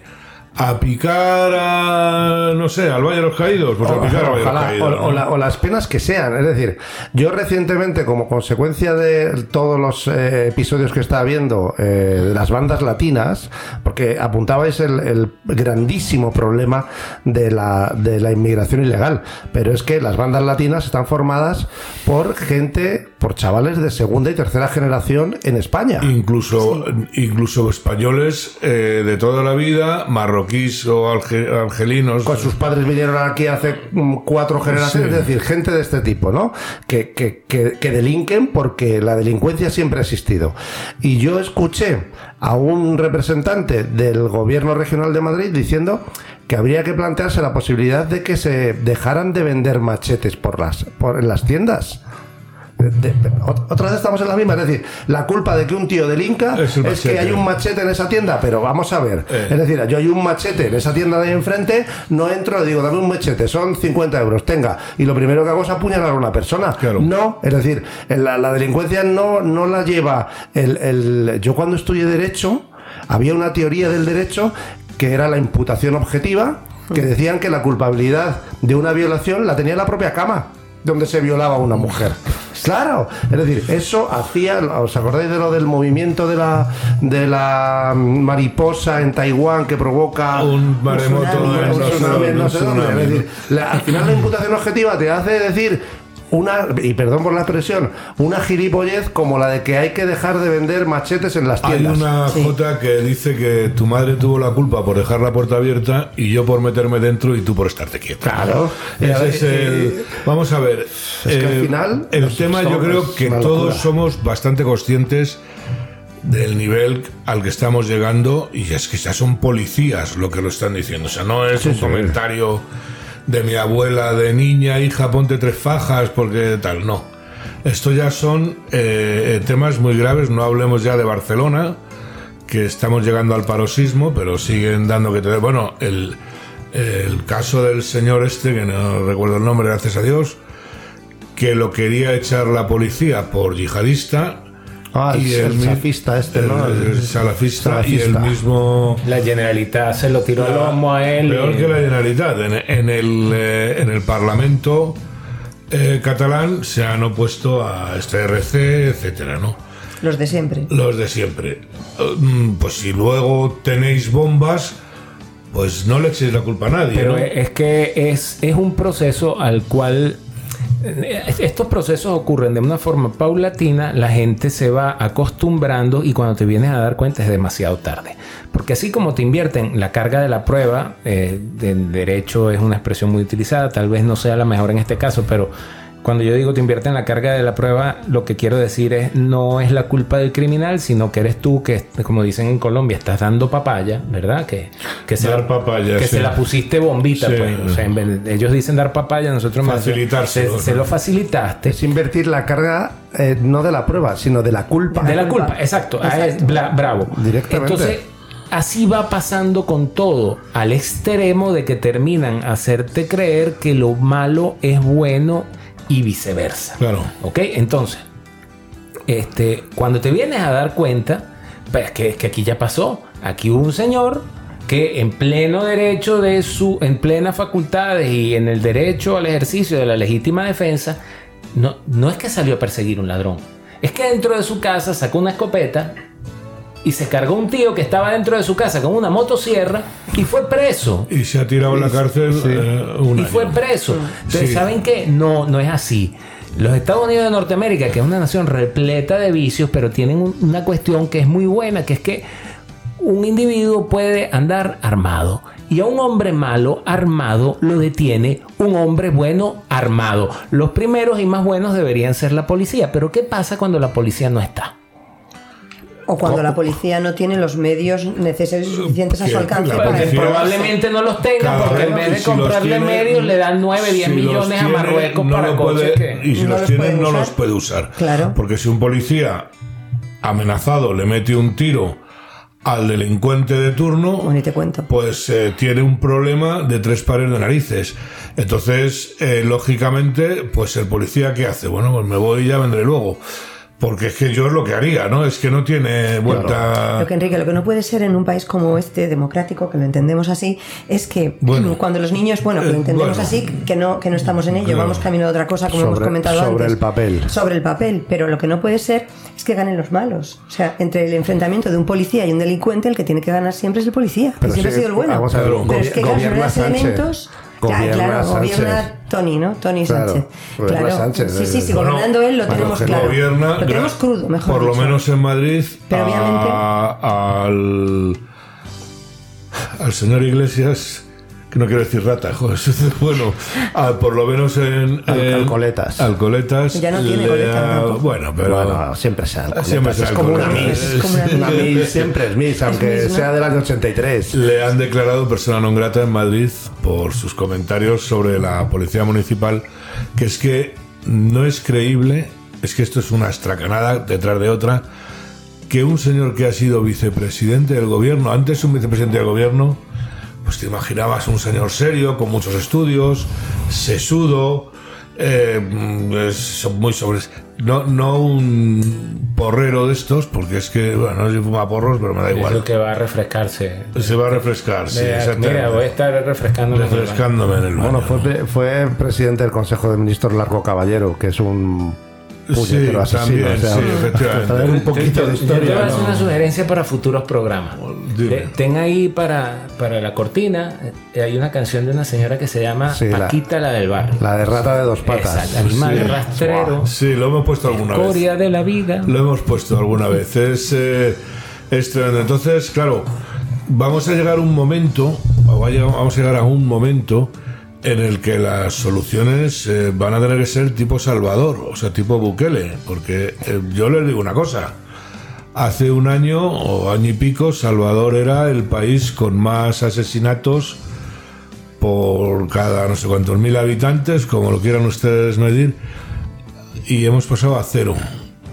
¿Y qué ha tenido que hacer? Pues eh, Un policía en cada esquina. Claro, no, endurecimiento de todo. empe- penas, empezó, todo. empezó, eh, o sea, no preguntó, él ha empezado a detener gente, a detener gente de las maras y gente de las bandas, este, mm, estaban dominando el país, los ha metido a todos en calzoncillos, inicialmente en celdas eh, eh, donde no llegaba la luz. eh, a los que se quedaban fuera de momento, porque yo creo que ya están todos dentro, les amenazaba con tenerlos ni a agua, ni a pan ni agua agua, eh, mientras hubiera asesinatos. Y miren, ha funcionado. Y ustedes dirán, pero qué barbaridad, ¿no? ¿Cómo se...? Pero es que la barbaridad es que yo tenga un vecino que me esté amenazando a mis hijos. El, el siempre insiste, yo no sé si es de derecha, de izquierda, de arriba de abajo, no tengo ni idea. Y ante este tema casi que me da lo mismo, ¿no? O sea, ahora vienen todos los buenistas y los progres y pues que usted está haciendo unas barbaridades. Hábleme usted de las víctimas de esta gente. Sí, los, Ah, los derechos humanos, de ¿no? claro, pero los derechos humanos solamente. ¿A quién? Eso es. Lo, lo de la carga de la culpa. La Sí, culpa, la claro. carga. Claro. Mira, eh, yo, yo hubo una época antes de emigrar que viajaba todos los meses. Y eh, viajaba por distintos aeropuertos. O sea, yo no salía siempre por Maiquetía. Me iba a Puerto La Cruz, a Maracaibo, a Valencia.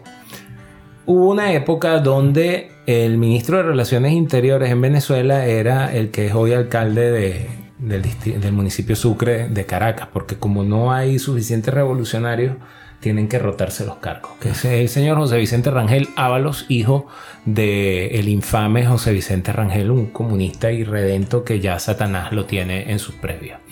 Bien, entonces yo iba conduciendo con mi coche de Caracas hacia Puerto La Cruz y llega un punto donde hay que tomar un, una troncal, salir de una autopista principal y entrar a una troncal. Que aquí le llaman vía interurbana. Este, no, carretera convencional. Estoy haciendo el examen este examen. vale, carretera convencional. Bueno, total Pues que. Total que cuando me meto en una carretera convencional, me para un guardia nacional. Me dice, señor, tiene que regresar a la autopista y este, seguir por la autopista hasta Río Chico y en Río Chico sí se mete por la otra carretera convencional. Y oiga, no puedo ir por aquí. No, porque esta es una zona de paz. Las zonas de paz fueron la creación de este señor, José Vicente Rangel Ávalo. Básicamente que era una zona de paz. Era la delegación del control y del orden por parte del Estado a una banda criminal. O sea, una zona no-go. Una pero- zona no go, exactamente. Entonces, mira, pero y el Guardia Nacional, es decir, la Guardia Nacional es otra cosa, pero fue creada en el año 37 por Eleazar López Contreras con inspiración en la Guardia Civil Española. Es decir, una policía de carácter policial, sí. pero muy, muy militar, de, de, afuer- de- de fueros militares. El Guardia Nacional me dice, si usted pasa por, usted puede pasar, pero yo no puedo responder por su seguridad. Es decir, la autoridad es como que la Guardia Ci- dejación, de- sí. esa- es como que la Guardia Civil, usted vaya a agarrar la carreterita que hay de, de ahí, de, de- de la cañada a Brunete, y le diga, oiga, aquí hay unos tíos que se han tomado esto eh, y, y quienes controlan esto, y yo no puedo hacer nada. Entonces usted dirá, bueno, ¿y para qué yo pago impuestos para mantener una Guardia Civil? Claro. Pero es a lo que. Cuando digo esto, que de verdad que aquí los cuerpos y los organismos de seguridad son muy, muy eficientes, pudiesen serlo están, más. están vendidos, Pedro, Está- están pues, vendidos. sí. Pero esto es lo que puede suceder, porque al final el Estado le dice, oigan, ¿saben qué? Primero, vengan todos en cambote, vengan todos cuanto puedan. Y segundo, aquí les vamos a dar garantías.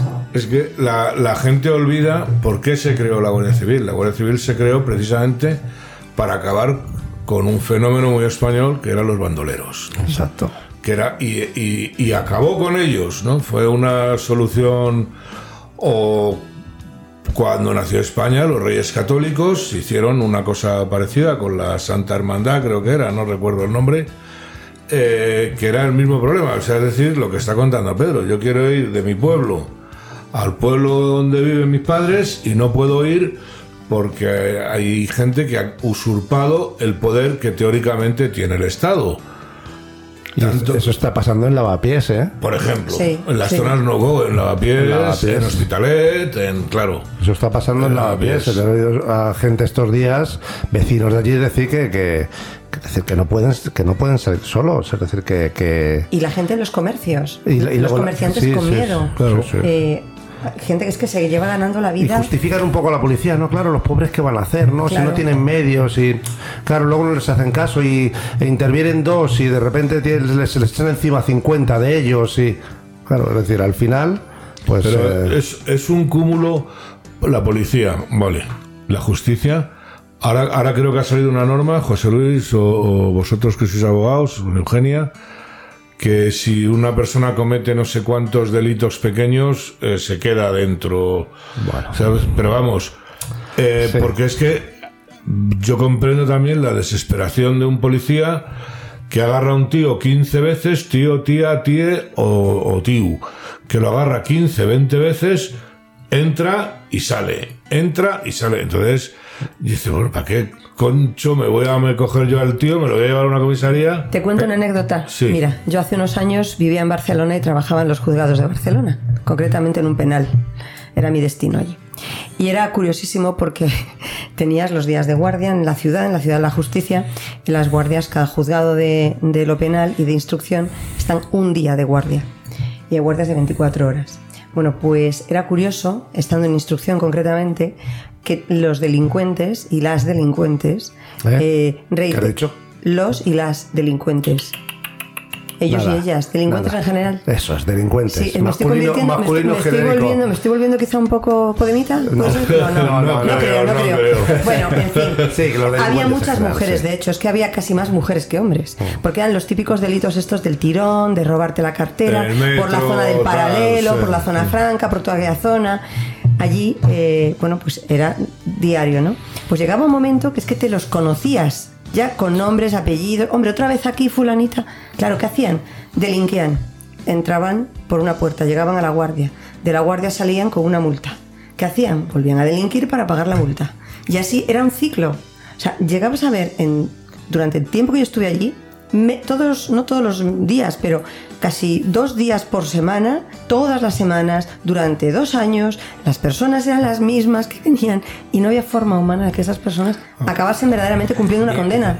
Yo, yo quiero Eran me- delitos de poco, ¿eh?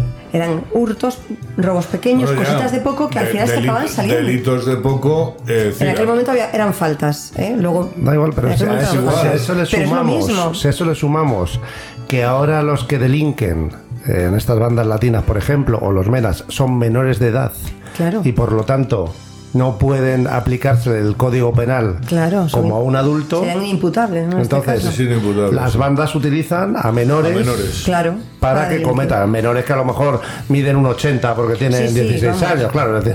O, menor, o porque ha dicho y que, que es son menor. armarios, además. Yo, con- yo con 18 años ya era grandecito. ¿eh? Yo, yo quiero, yo quiero meter Sí, algo sí, antes que se me olvide, insistiendo en este fenómeno que es un proceso sistemático, deliberado, profeso, de invertir Ese- la carga. esa era- la esa iba a ser mi pregunta, Pedro. Realmente es un proceso. No es casual. No, no es casual. No es casual y tiene sus cómplices. Yo- Y un yo- fin, yo Pedro, tengo- y- un fin. y- y- pero antes de que se me olvide ese proceso. Oye, es que aquí hay unos individuos que delinquen, que se llaman ocupas y que tienen derechos. O sea, ¿cómo es posible unos tipos que agarran y se meten en la casa de otro y tienen derechos? Entonces, claro, ¿qué pasa? Esto tiene, yo digo que hay tres niveles ¿no? de, de acción, o sea, no, no de acción, sino que en estos procesos hay tres niveles. Los políticos, que están en su mundo, desconectados de todo, todos los políticos, absolutamente todos, Después hay un nivel de mediación entre los políticos y los ciudadanos que son los medios de comunicación. ¿Ok? Y por eso es que todo es importante comunicar, comunicar. No importa lo que se diga, sino ahorita en lo que se ha enfocado la consultoría política moderna y en lo que está, es en, en cómo lo dices.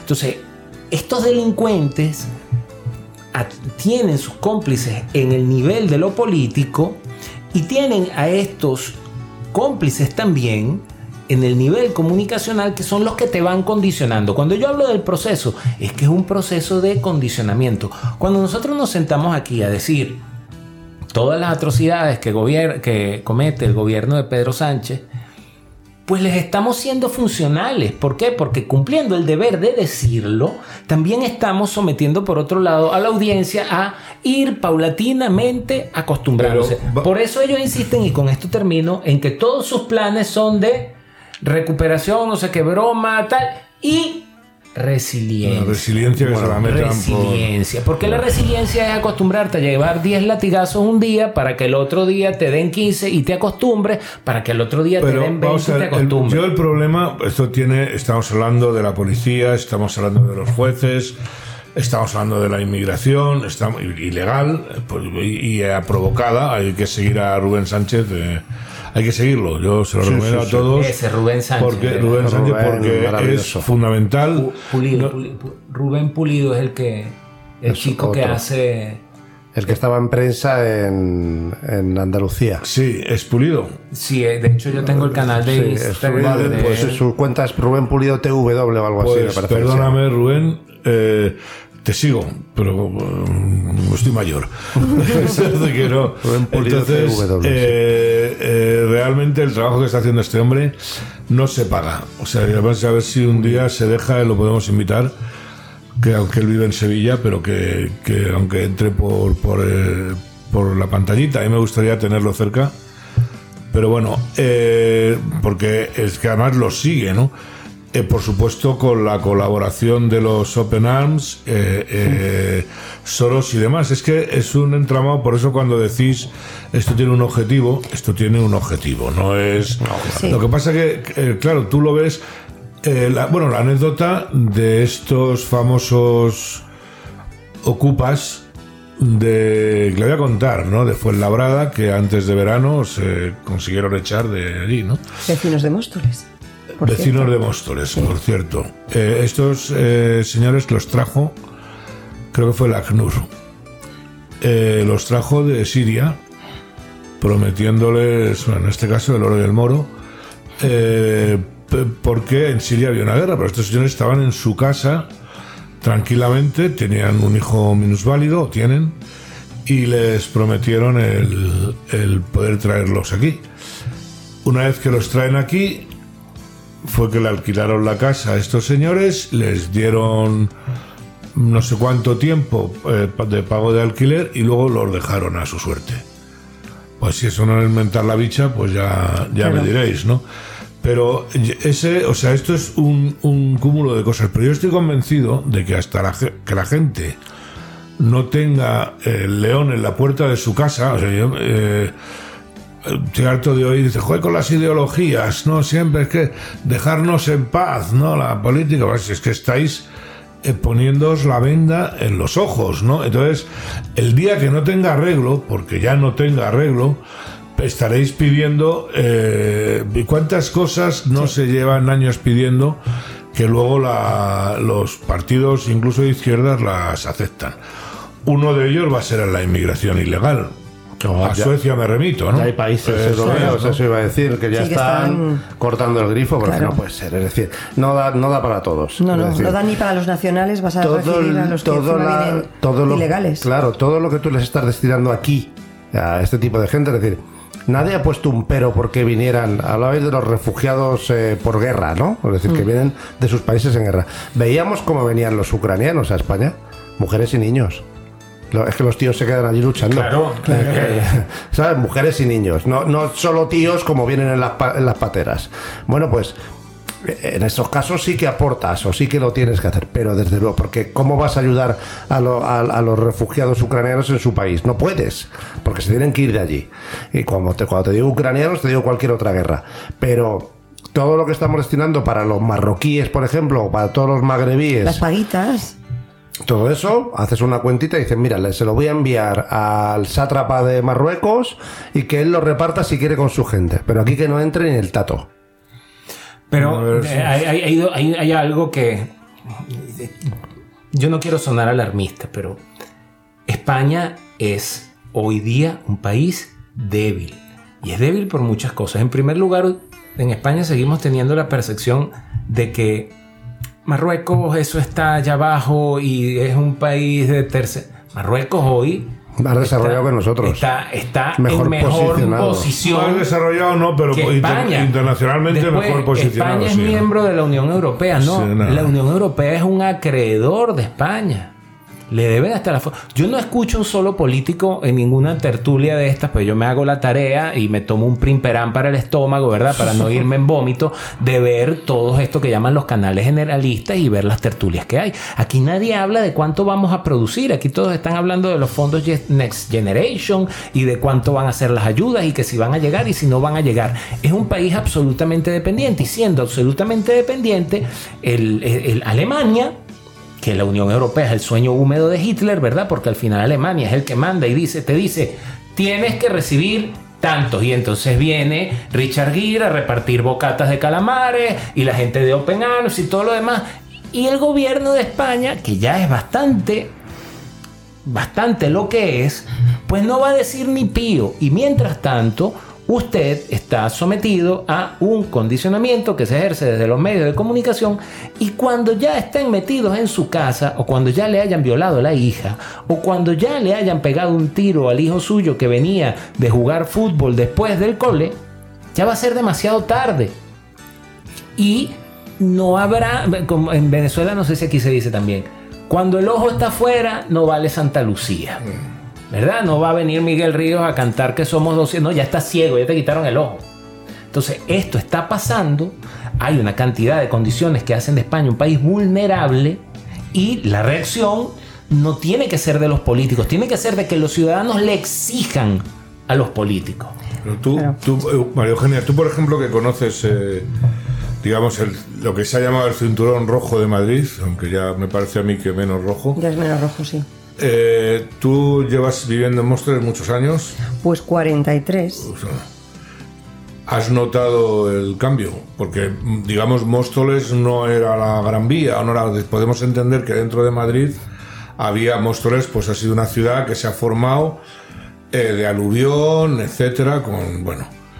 ¿Tú realmente en los últimos años eh, notáis el cambio con todo este fenómeno? El cambio, sí, que hay, a ver, hay mucha gente que es inmigrante, probablemente mucha en- viene en condiciones dudosas, son ilegales, pero también sí que es verdad que no en toda la, la extensión de Móstoles, que es un pueblo, un- bueno, es una ciudad ya de Madrid muy, muy extensa y con muchísima población. Que sois 200.000. 210.000 y pico, casi 211.000 Pues, eh, habitantes. Vamos.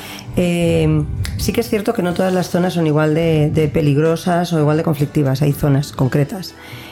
Se intenta, se intenta que, bueno, pues que la policía llegue a todas partes, pero sí que hemos notado un tiempo a esta parte que hay un mayor número de personas de otras nacionalidades eh, que, están transformando el, aspecto de los mostoleños. Ya los mostoleños no eran como éramos antes. O sea, ahora ya los mostoleños son pues eh, gente eh, de origen pues marroquí, son gente eh, también del este de Europa, mucha gente del este de Europa, y luego pues hay mucha gente de, de América Latina, de, Hispanoamérica. Luego, ese es, otro tema que, que no quiero dejar sin tocar.